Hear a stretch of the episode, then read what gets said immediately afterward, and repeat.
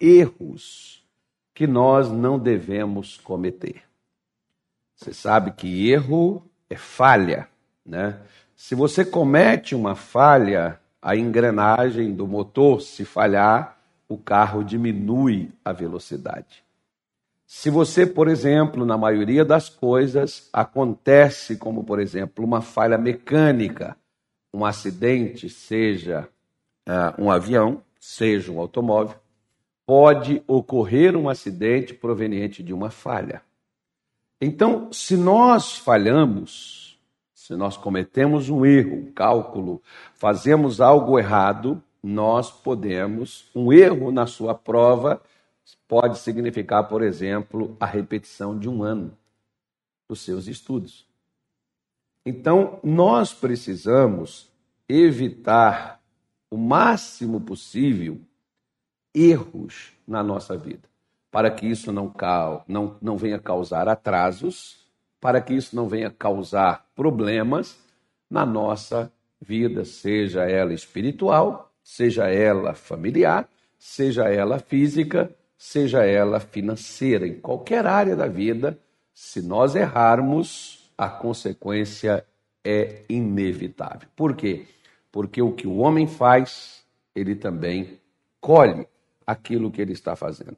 E aqui, por exemplo, no capítulo de. O capítulo não, geralmente a gente não se refere aos salmos como capítulo, mas no Salmo 126, eu quero ler para você e nós vamos falar hoje de mais um erro que nós não devemos cometer. Está escrito assim: Quando o Senhor trouxe do cativeiro os que voltaram a Sião, estávamos como os que sonham. Então a nossa boca se encheu de riso e a nossa língua de cânticos. Então se dizia entre as nações: Grandes coisas fez o Senhor a estes. Grandes coisas fez o Senhor a estes, por isso nós estamos alegres. Então vejam só. Por que Deus fez grandes coisas por eles? Por que, que Deus fez algo tão grandioso a ponto deles imaginarem e pensarem que eles estavam sonhando e que aquilo não era real? Algo tão espetacular, tão extraordinário, tão grandioso, que eles não imaginavam que aquilo fosse verdade. E eles que antes, né, a, a sua boca, a sua língua, os seus cânticos, que eram só lamentos, passaram a ser um cântico de alegria, um cântico de realização, um cântico de rompimento, de vitória, de grandeza. Quando eles voltaram, ou seja, Israel na sua concepção, eles achavam que eles nunca voltariam a Sião. Sabe aquelas pessoas que dizem assim, pastor, vou viver a minha vida toda, eu nunca vou ter isso? Eu sou crente, eu acredito em Deus, mas eu acho que isso é impossível de ser alcançado. Pois bem, existe. Israel também não acreditava que voltaria. Tanto que quando eles voltaram, eles reconheceram que por eles pelo que sentiam, pelo que pensavam e pelo que viam. Eles não viam retorno. Por isso que eles passaram a viver tristes, cabisbaixos, desanimados, entregues à própria sorte. Mas quando eles voltaram, eles reconheceram grandes coisas, é o versículo 3 aí. Fez o Senhor por nós. Então eles reconheceram que quem fez aquilo por eles e fizeram eles regressar e tiraram eles da tristeza e trouxeram alegria para suas vidas, tiraram eles das perdas, das dificuldades e trouxeram eles para a bênção novamente, foi o Senhor quem fez. Pois bem, então vamos, né? A raiz. Vamos ver por que, que Deus fez. Porque tem pessoas dizendo, por que, que Deus não fez isso? Por que, que Deus não fez aquilo? Tá bom. Então vamos lá na raiz do porquê Deus fez, ou porquê que Deus não faz. Porque nós, às vezes, cometemos erros e aí queremos que Deus assuma as consequências dos nossos erros. Então preste atenção Jeremias, agora é capítulo, Jeremias 29 diz assim, tá, irmãos? Eu não tenho nada mágico para você, eu não tenho nada assim fantasioso, o que eu tenho é as escrituras sagradas. Mas o que eu tenho eu vou passar. Jeremias 29, versículo 4, o Senhor Deus diz assim, olha: Assim diz o Senhor dos exércitos, Deus de Israel, a todos os que foram transportados, que eu fiz transportar de Jerusalém para a Babilônia. Interessante, Deus está Deus tá assumindo, ele está dizendo, fui eu que levei vocês de Jerusalém para a Babilônia. É porque tem. Ah, pastor, mas como é que eles saíram de Jerusalém, a cidade santa, a cidade é, alegre, a cidade da bênção? Assim, e Deus leva eles para Babilônia, a cidade da maldição, da destruição, da idolatria. E Deus, é, porque tem crente que diz assim: não, é o diabo que fez isso. Né? É o diabo que, quando é ruim, é o diabo que fez. Agora, qual foi o motivo deles irem parar na Babilônia? Aí nós temos que ver por que, que Deus levou. Né? Por que, que Deus fez aquilo? Porque na hora que alguma coisa der errada, nós não queremos assumir que foram as nossas atitudes que nos levaram aquilo. O rei Ezequias, por exemplo, que bem antes de Israel ser levado para a Babilônia, inclusive o filho do Ezequias é um dos, dos maiores causadores, né, incentivador dessa ida para a Babilônia, foi o filho do Ezequias. O Ezequias, nem, o Ezequias não teve nada a ver com isso, a não ser, exceto o filho, que ele não conseguiu educar e criar, criá-lo para Deus. Mas é, é, é, é estudo para outra hora, né? é, é palavra para outro momento. Mas vamos ver aqui. O Ezequias, quando ele teve uma doença que estava morrendo, e o profeta Ezequias chegou lá e disse para ele: Arruma a tua casa, porque certamente morrerás e não viverás. Ezequias virou-se para o leito, na sua cama, o seu rosto para a parede. Ele não conseguia nem levantar, nem andar. A doença estava ali nos finais. Ezequias virou o rosto para a parede e orou a Deus e chorou e disse: Senhor, eu te peço que lembre que andei contigo em retidão Olha as palavras dele: andei. Eu não estou mais andando. Mas eu te peço que, não por agora, pelo hoje, mas pelo tempo que eu andei.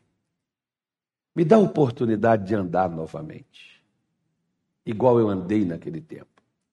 E a Bíblia diz que ele chorou abundantemente. O choro de Ezequias foi porque ele ia morrer? Não. O choro de Ezequias é porque ele estava muito mal? Não.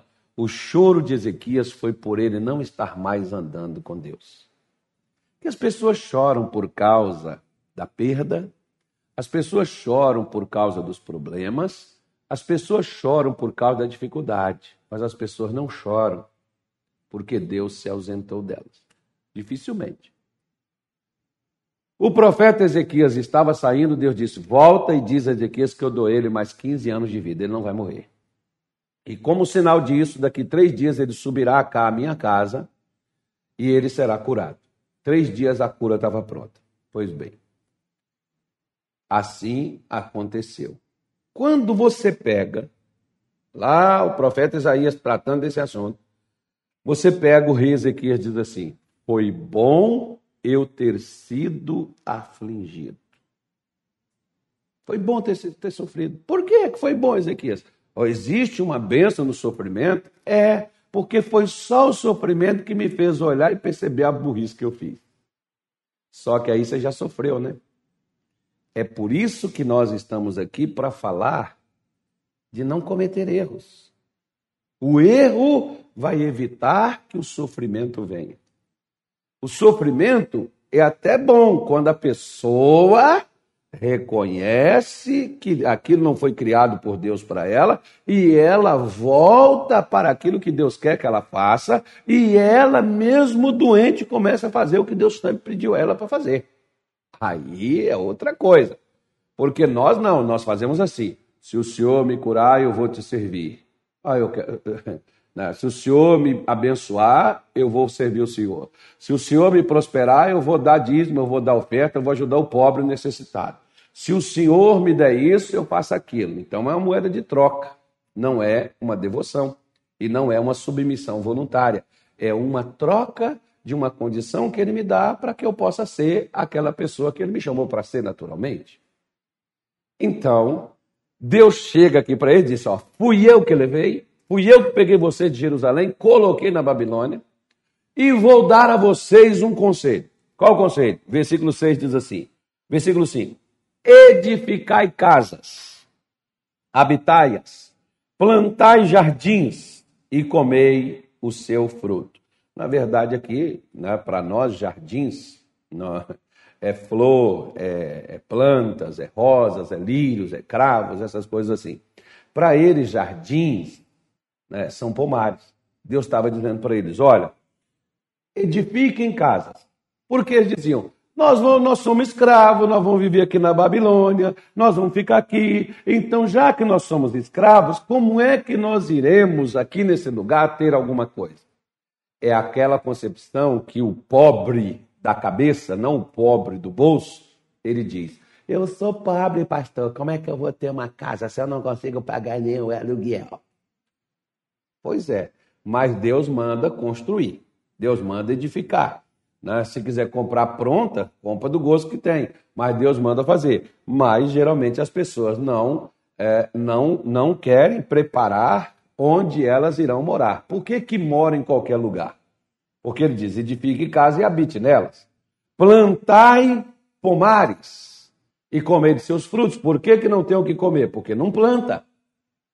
Porque quando a pessoa planta, ela vai ter o que comer. Pelo menos isso é o que a Bíblia está nos respaldando e nos dando como né, garantia. Aí diz assim, deixa lá que daqui a pouco eu vou, vou, falar alguns assuntos aqui. Ele diz assim: tomai mulheres e gerai filhos. Como é que você vai falar? Gente, a vida está complicada. Você imagina, por exemplo, um outro dia atrás eu estava ouvindo um filósofo e ele estava dizendo o seguinte: eu casei e o meu conselho, eu não quero filhos, e eu sempre, para todas as pessoas, ele também prega, é um pregador, e ele disse: o meu conselho é case, mas não tenha filhos. Quem é que proíbe as pessoas de gerarem filhos quando elas são casadas.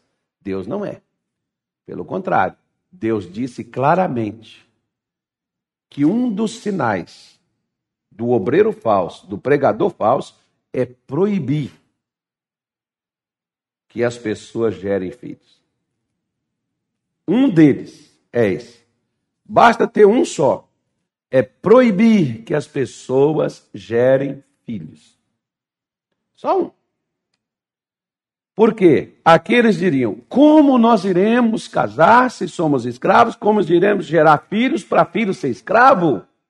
Como esse cidadão disse assim. Eu não estou criticando ele, eu estou falando o que ele disse, eu estou julgando, não, não ele, mas o que ele falou. E ele disse assim: porque se o mundo está difícil está complicado, para que, que eu vou trazer uma criança para colocar nesse mundo difícil e complicado como ele está? Tá bom. Se o mundo está difícil, está complicado, como é que nós vamos reverter e que o mundo fique bom e fique habitável? Se nós vamos morrendo, vamos acabando, quer dizer, vai ficar pior, né? Não vai ter ninguém para cuidar disso. Ou alguém que pensa numa perspectiva diferente do que a nossa. Então, por aí, por aí, por aí afora vai. Mas é o que às vezes as pessoas elas fazem. Aí ele diz: Gerai filhos e filhas, tomai mulheres para os vossos filhos e dai vossas filhas a maridos para que também, para que tenham filhos e filhas, multiplicai-vos ali e não vos diminuais. Procurai a paz da cidade, a paz aqui que ele está falando, a prosperidade, a calma, o sossego. Ele está dizendo: procure a paz da cidade, para onde eu vos fiz transportar, e orai por ela ao Senhor, porque na sua paz tereis paz também. Deus está falando assim: Ore para crescer, porque se eles crescer, você também cresce. Você está junto, então o que acontecer, o pau que dá em Chico também dá em Francisco. Se a desgraça cai sobre onde você está, você também vai estar desgraçado. Mas se a bênção cai onde você está, você também será abençoado. Olha que coisa legal. Né? Mas vamos lá, diz assim: porque assim diz o Senhor dos Exércitos, Deus de Israel: Não vos engane os vossos profetas que estão no meio de vós nem os vossos adivinhos, nem lhes dê ouvidos aos vossos sonhos que sonhais.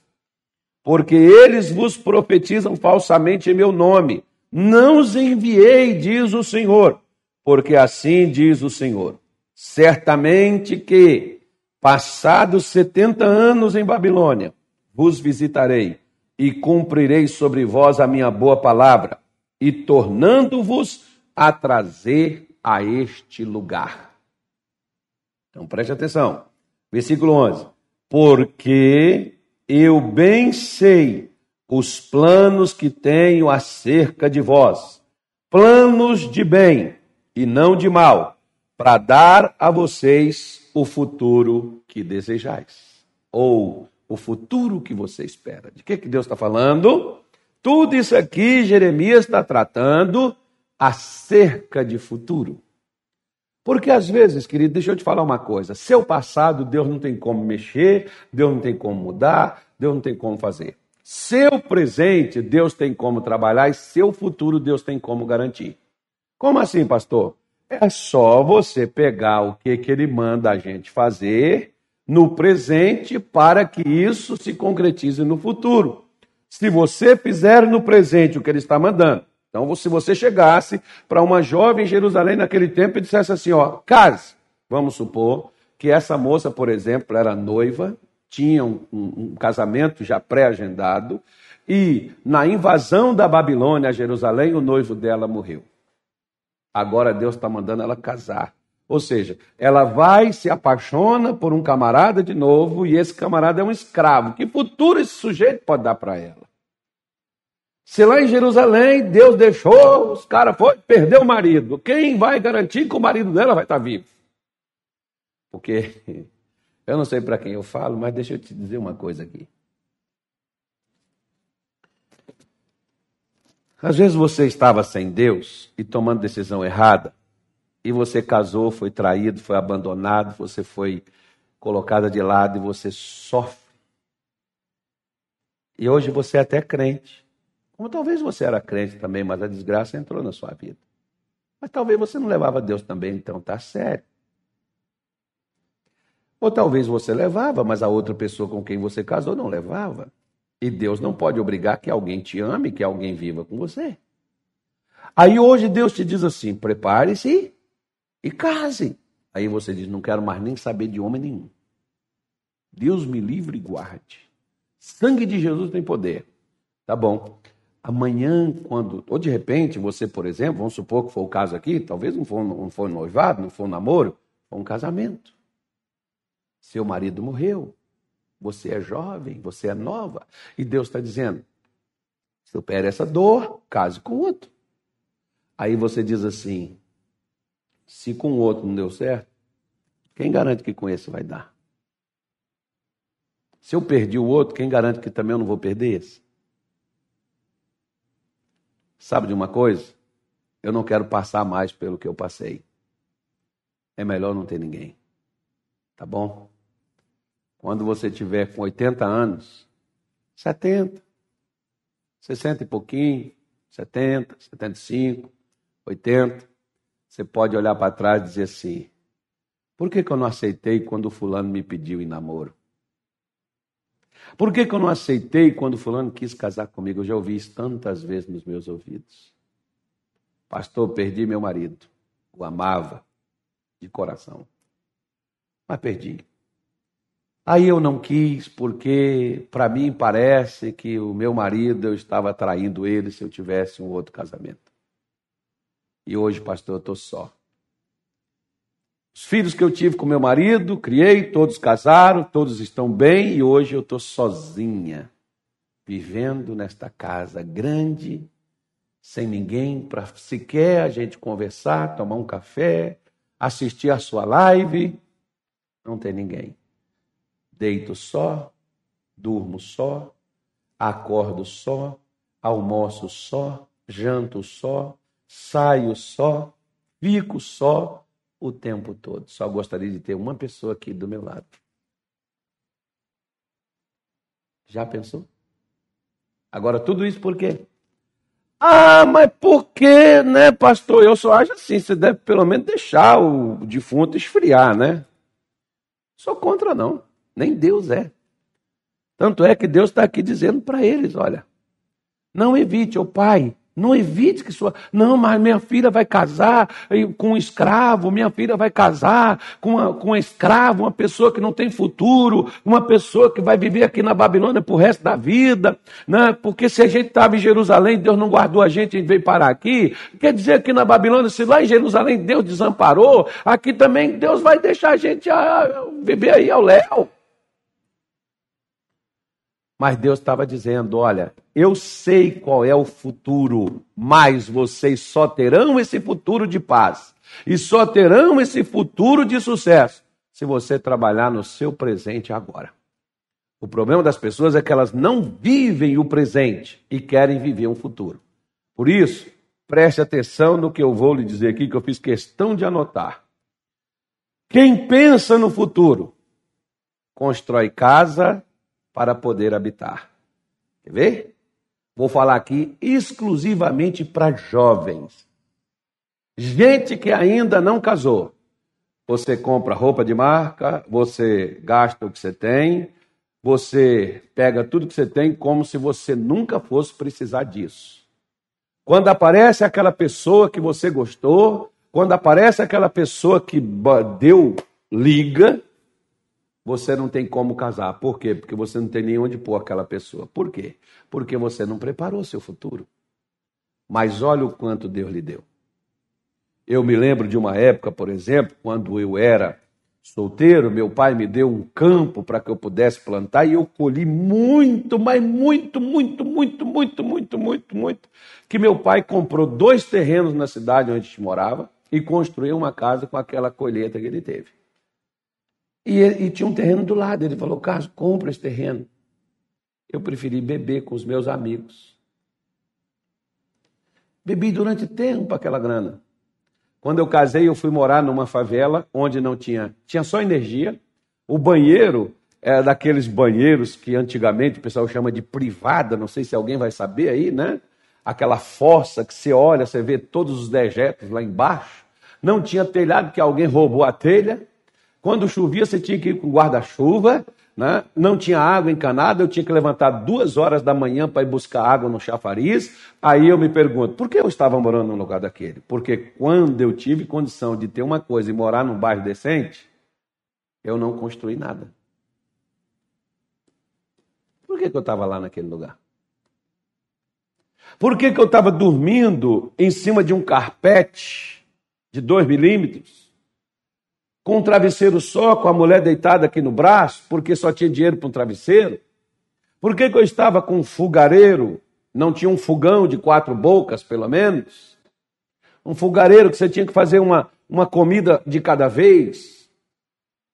E depois esquentar outra, e quando você terminava o feijão, o arroz, o macarrão e a carne já estava, o outro já estava frio? Por que, que eu estava ali? Porque eu não construí o futuro. Mas eu tive no passado a condição de ter um futuro decente. Mas o que, que eu fiz? Eu fui beber. Como às vezes você vai viajar. Não sou contra viagem, não, gente. Você pode viajar. Olha, eu não sou contra nada, não. Eu não estou aqui para dizer a você que você tem que fazer o que eu estou te mandando. Eu estou aqui para fazer você refletir, você ver por que, que muitas coisas hoje que nós passamos e para colocar a culpa em Deus, nós reclamamos da situação, ao invés de analisarmos o passado, o presente, por que, que nós não temos futuro?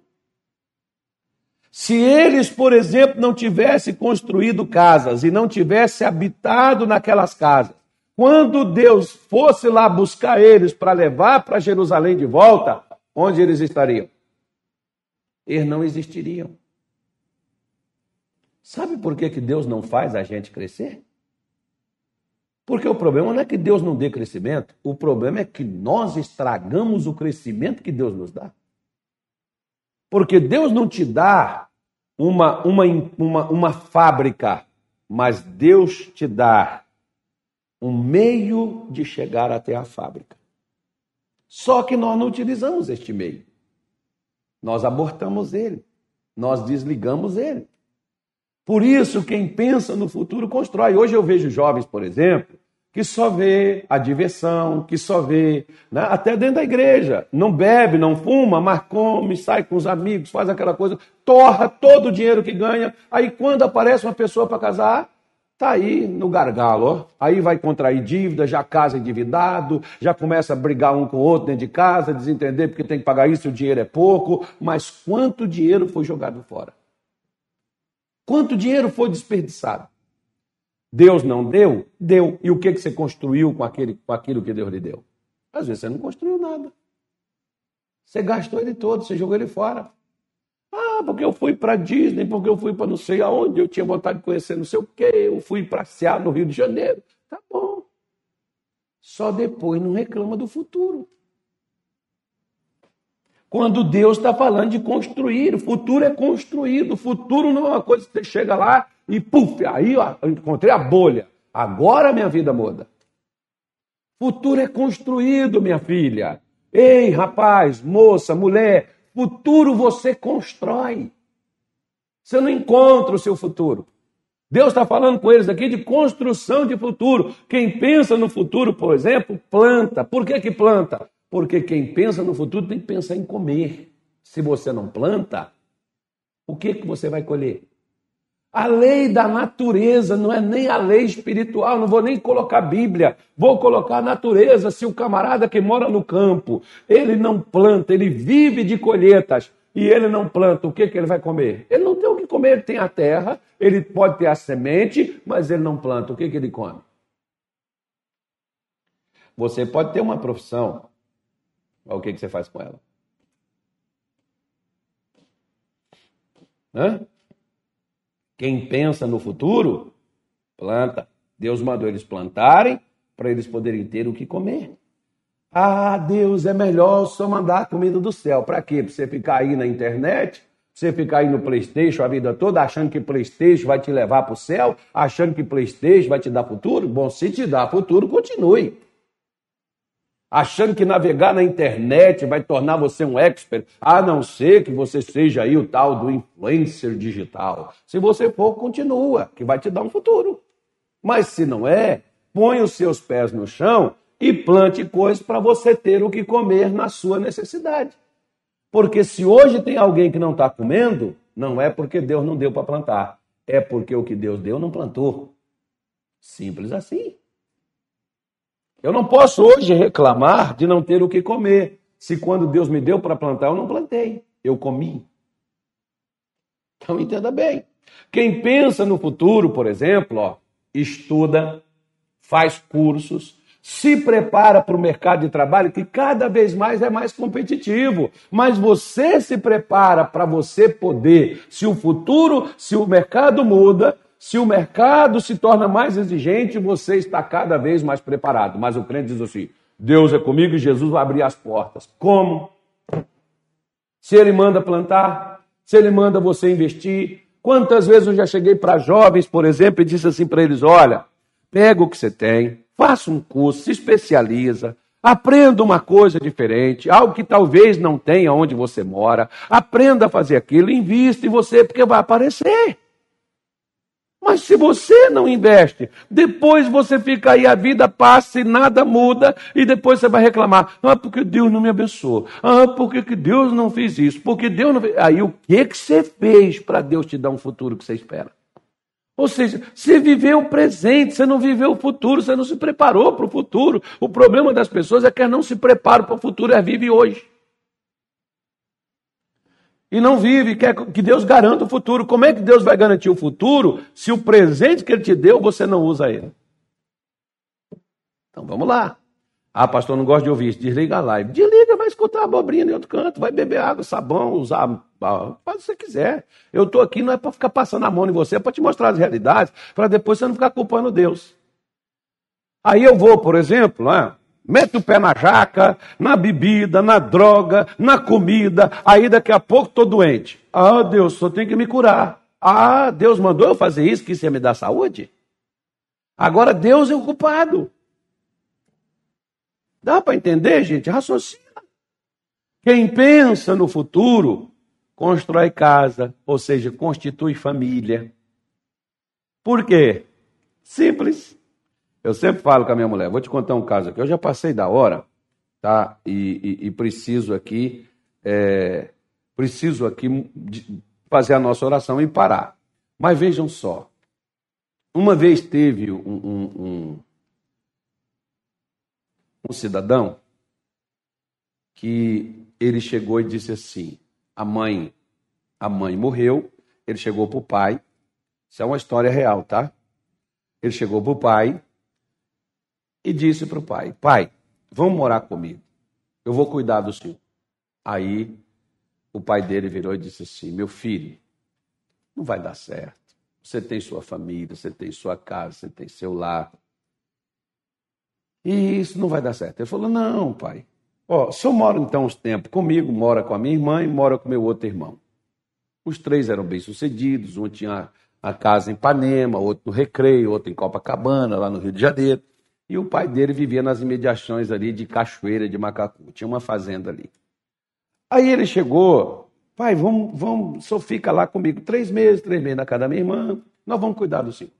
Aí o pai dele falou: oh, meu filho, como é que eu vou embora daqui? Vou deixar aquele passarinho, ele acabou de fazer o ninho e botou os ovinhos, como é que eu vou deixar ele sozinho? Quando os bichinhos nascerem, aí você volta aqui. Passou uns tempos, o camarada voltou, pai, e os bichinhos nasceu? Ele disse: nasceu, meu filho. Ele falou, então vamos embora. Ele falou, não, como que eu vou sair daqui e deixar só o pai ali cuidando dos bichinhos? Tem que ajudar a cuidar dos bichinhos ali. Aí quando eles pegarem asas e voar, você volta aqui. Um dia ele voltou, pai, e aí? O senhor, agora vamos, pai, os bichinhos voaram, voaram, meu filho. Mas olha só o pai, tadinho, está ali sozinho. Eles pegaram asa e voaram. Quem vai ficar com o pai? Porque filho, depois que você cuida, eles pegam asa. Eles têm a vida deles, a família deles. Quem vai estar ali? A mulher que às vezes você despreza, o marido que às vezes você maltrata, é aquele que tem que estar ali do teu lado, é aquele que está ali junto com você. Deu para entender? Quem pensa no futuro multiplica, para no futuro ter como viver. Quem pensa no futuro, ora. Porque Deus diz: ore pela cidade que eu levei vocês, porque se ela prosperar, você prospera. Você ora pela sua cidade, você ora pelo seu patrão. Se o seu patrão prospera, você tem possibilidade de prosperar. Quem pensa no futuro espera o melhor, porque Deus diz: Eu sei o que, que eu penso acerca de vós. Planos de bem, não de mal, para dar você o futuro que você deseja. Gente, a, o, o, recado está aí, eu passei até da hora, mas já vou fazer oração por você para a gente encerrar. Lembrando que hoje, rua 3 de junho, 1033, aqui no centro de Cuiabá, 3 da tarde, 7 da noite, o culto da família. E amanhã, dia 24, às 21 horas, creio eu que 21 horas no horário de Brasília, então às 22 horas, ou oh, perdão, às 20 horas, você daqui de Cuiabá, dá uma olhadinha no, no, na, no nosso, no nosso, na nossa página, estará lá o filme Três Histórias e um Destino, para você acessar no, no canal do YouTube da Graça Filmes e assistir gratuitamente sem pagar nada. Com a sua família, seja um churrasco, seja um peru, seja um pernil, seja pipoca, ou não seja nada, seja apenas assistir por assistir estará lá de graça para você, tá bom? Vamos fazer a nossa oração? Senhor Deus, em o nome do Senhor Jesus. Quantos às vezes estão como Israel na Babilônia, sem nada, meu Deus, querer fazer, porque não espera coisas que preste. Às vezes eu fico olhando, Senhor, e algumas pessoas me mandam comentários, me mandam, meu Deus, pedaços de vídeos de alguém falando de como vai ser 2021, de como o que vem depois do, dessa pandemia, desse corona. E Senhor, eu estou aqui para dizer que eu acredito que o Senhor tem um plano. Eu creio, meu Deus, 100% que o Senhor tem um plano e com coisas boas para nos dar no futuro. O Senhor não preparou uma tragédia, uma desgraça, uma destruição, nem para a humanidade e nem para nós.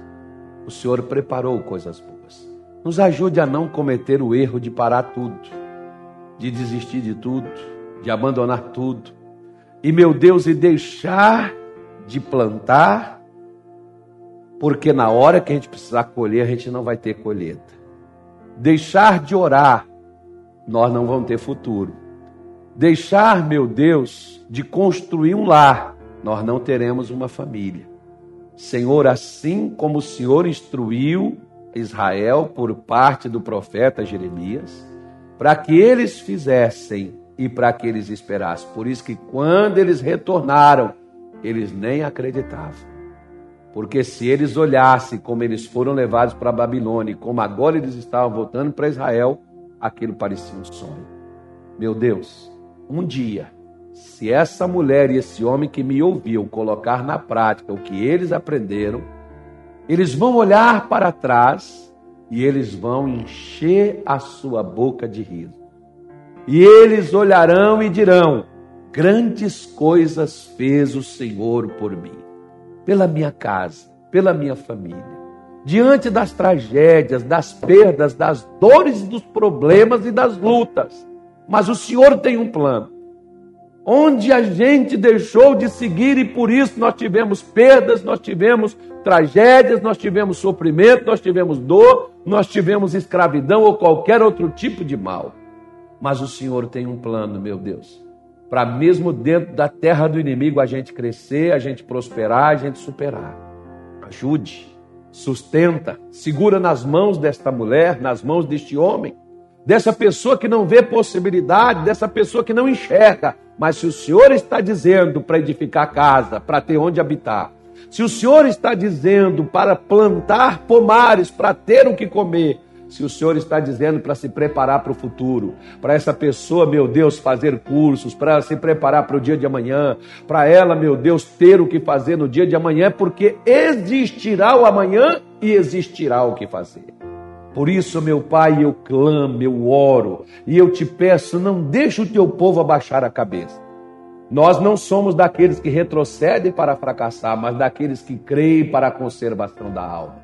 Senhor, coloque a tua bênção. Eu oro, eu repreendo, eu digo: espírito do desânimo, do fracasso, da estagnação, espírito da destruição, espírito da morte, no nome de Jesus, você não vai roubar este povo.